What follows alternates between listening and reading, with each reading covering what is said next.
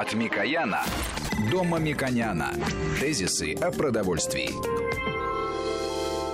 Вместе с президентом Мясного совета Единого экономического пространства Мушеком Амиконяном мы продолжаем говорить о будущем, какой будет у нас продовольственный рынок до, в 2030, например, году, да, ну, даже, может быть, в этом году, может, тоже рассматривать как да, со стороны каждый будущего. год что-то меняется, и, слава богу, в этом секторе меняется в сторону лучшего. Если вот так говорить, то вспомнить многие фантастические сюжеты, которые были популярны еще даже в советское время, когда вот достаточно было одной таблетки, в которой, чтобы получить необходимое количество белков, жиров, и можно было быть, не, не испытывать чувство чувство голода до, там, скажем, до следующей таблетки.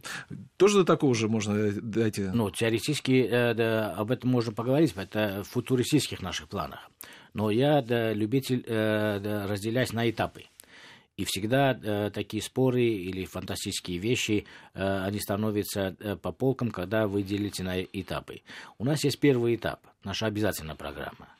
У нас есть э, второй этап, это э, произвольные выступления – и есть э, то, что вы говорите, это показательные выступления, давайте их оставим на более поздний период.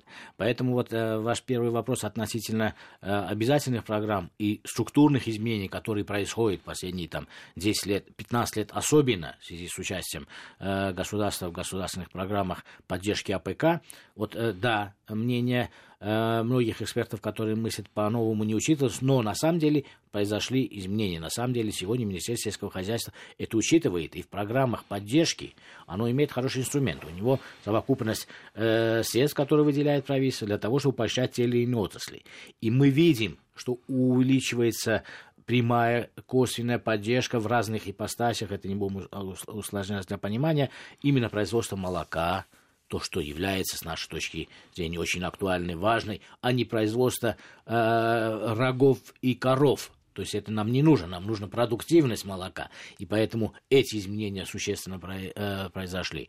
Произошло полное понимание о том, что современная э, генетика, современное производство, э, подбор животных, совершенствование животных в мире, это к России отношение не имеет России, часть этого мира технологического, у нас точно такое производство, как и в развитых странах, мы можем с существенно меньшими затратами воды, пастбищ, энергии произвести единицу белка или постного мяса через мясо птицы, через мясо индейки, мясо свинины значительно дешевле и лучше, экономив наши э, земельные и водные ресурсы для будущих поколений, чем через крупный рогатый скот. Поэтому крупный рогатый скот нам дает очень ценную продукцию, это молоко, и там мы должны ориентироваться на молоко и инвестировать э, в проекты, которые увеличат надои молока, а не количество рогов и копыт, как было, э, к сожалению, в плановый период. В плановый период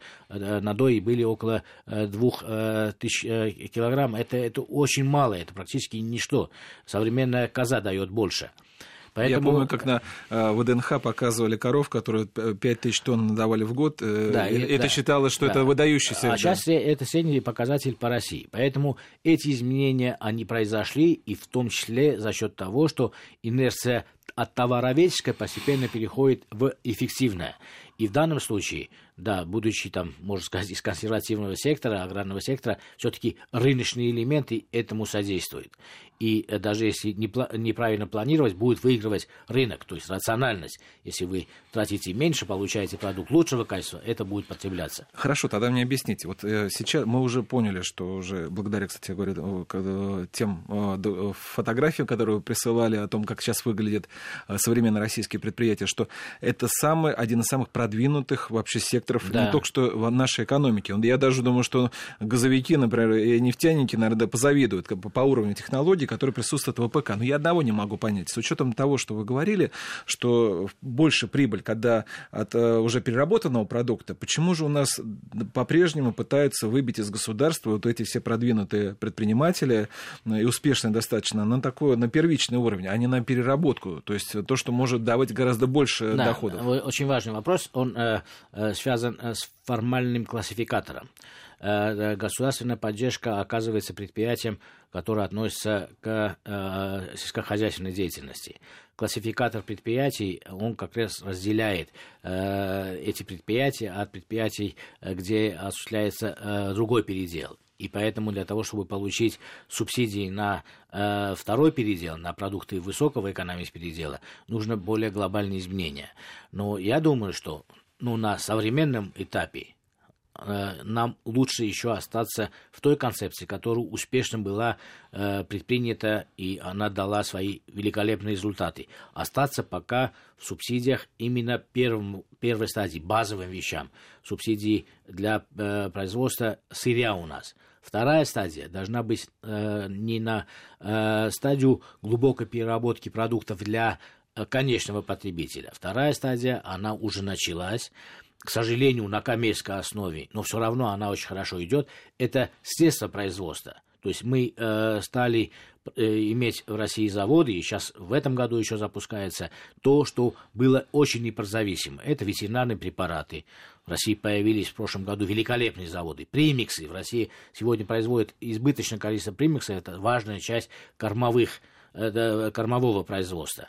Россия имеет э, э, заводы по производству аминокислот, важнейшей составляющей для этого. Иначе получалось так. Мы были страной в животноводческом смысле отверточного производства.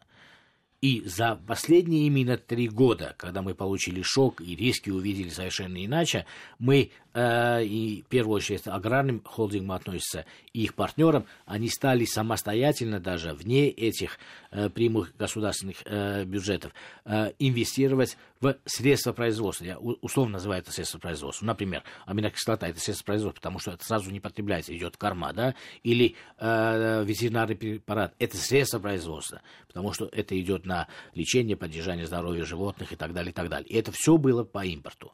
Были категории, очень интересно, это э, не публично и не широко обсуждается, потому что специфические темы. Были э, средства производства, которые сопровождают животноводство на 90 на 99, на 80% связаны от импорта. И получилось так, что валютные курсы изменились, якобы цена должна быть стабильна, а цена тоже меняется, потому что часть средств покупалась э, на Западе. Сейчас эта ситуация очень-очень изменилась. И это выражается, кстати, в ценах. Посмотрите цены. Вот э, многие э, специалисты не любят обсуждать цены, потому что заведомо есть э, презумпция, что цены ухудшились, инфляция и так далее, и так далее. Но на самом деле если мы берем цены базовых, важных продуктов, носителей белка, цена мяса птицы, она удивительно стабильная. Она последние 5-7 э, лет не догоняет инфляцию. Она даже половину инфляции не догоняет. Э, Ее цена дошла до того, что производитель говорит, мы по этой цене уже не можем производить. Извините, мы будем уменьшать производство. Мы не можем. Ну, это рынок, это насыщение рынков. Цена э, э, свинины в прошлом году Любой человек, если с улицы, он заведомо скажет, ну, если он не знает, он скажет, ну, я скажу, наверное, что увеличилось. Ну, потому что он должен что-то ответить, если спросить. А на самом деле, объективно, мы видим, э, в оптовом канале цена снизилась на 12-14%. И позапрошлом году тоже снизилась. Вы скажете, а в рознице она увеличилась. Нет, тоже в рознице не увеличилась. Это означает, что есть базовые категории товаров, который уже настолько насыщены отечественными производителями, что конкуренция между ними заставляет эти цены снижаться. И это две предпосылки возникает. Доступность для даже малоимущих людей и возможность экспорта этих продуктов. И эта стабильность именно последних трех лет достигнута не только за счет э, изменения э, спроса предложения э, на рынке, а за счет того, что вот элементы которые докупались для того, чтобы делать отверточную сборку здесь, стали производиться в России. И конечно, эти проекты недостаточно популяр, э, популяризуют, потому что, ну, например, ну, э, картину показать, как э, нового теленка вырастили или птицу, это интересно. А картинку, как э, препараты для лечения животных делали, или там комбикорма производят, не очень, ну, визуально так, ну, а завод и завод, там все закрыто, автоматизировано. Это хай-теки на, на, на самом деле, это лучшие заводы. Ну, например, самый крупный завод по производству э, примиксов в Европе находится э, в России. Удивительно, хорошо. И это произошло в прошлом году. Поэтому вот такие элементы э, дают основание нам говорить, что мы должны уже от обязательной программы, которой мы доходим до реализации, перейти к произвольным программам, а это означает, что произвольная программа, что эти холдинги должны иметь больший доступ на конечные рынки экспорта. Не на сырьевые рынки, а на конечные. Вот это, мне кажется, вторая стадия, которая должна осуществляться в ближайшие 10 лет. А то, что вы говорили о футуристических вещах, что это может быть в виде таблетки, может в виде нового типа чипса. Ну, конечно, слово чипс я сказал, все скажут, о, это э, не, не полезный продукт, это плохой продукт и так далее. Да, но э, химический состав этого продукта тоже будет меняться.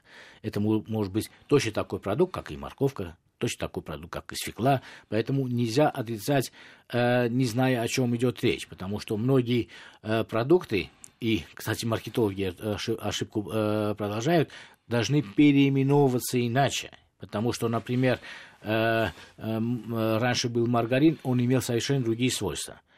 Современные спреды, они имеют совершенно другие свойства. И они не должны в сознании людей быть одним и тем же, э, тем же категорией э, продукта. Это абсолютно недопустимо. И поэтому, мне кажется, в России это очень э, значимо и важно – потому что мы видим, что э, и участие э, в, в том, что покупать у потребителей очень важно. Потребитель очень консервативный, в хорошем смысле консервативный. И если мы дадим потребителю современные здания, которые сберегают его деньги, во-первых, и э, сберегают его здоровье, и делает перспективы развития э, промышленности более современными и долгосрочными, он будет поддерживать, а не сдерживать э, инновационное развитие отрасли. Поэтому в этой связи мы э, много говорим о продуктах, о белках, о жире мы каждый раз не успеваем с вами поговорить. Маша, хотите, да. вот через после прогноза погоды мы поговорим о жире. Давайте. Тезисы о продовольствии.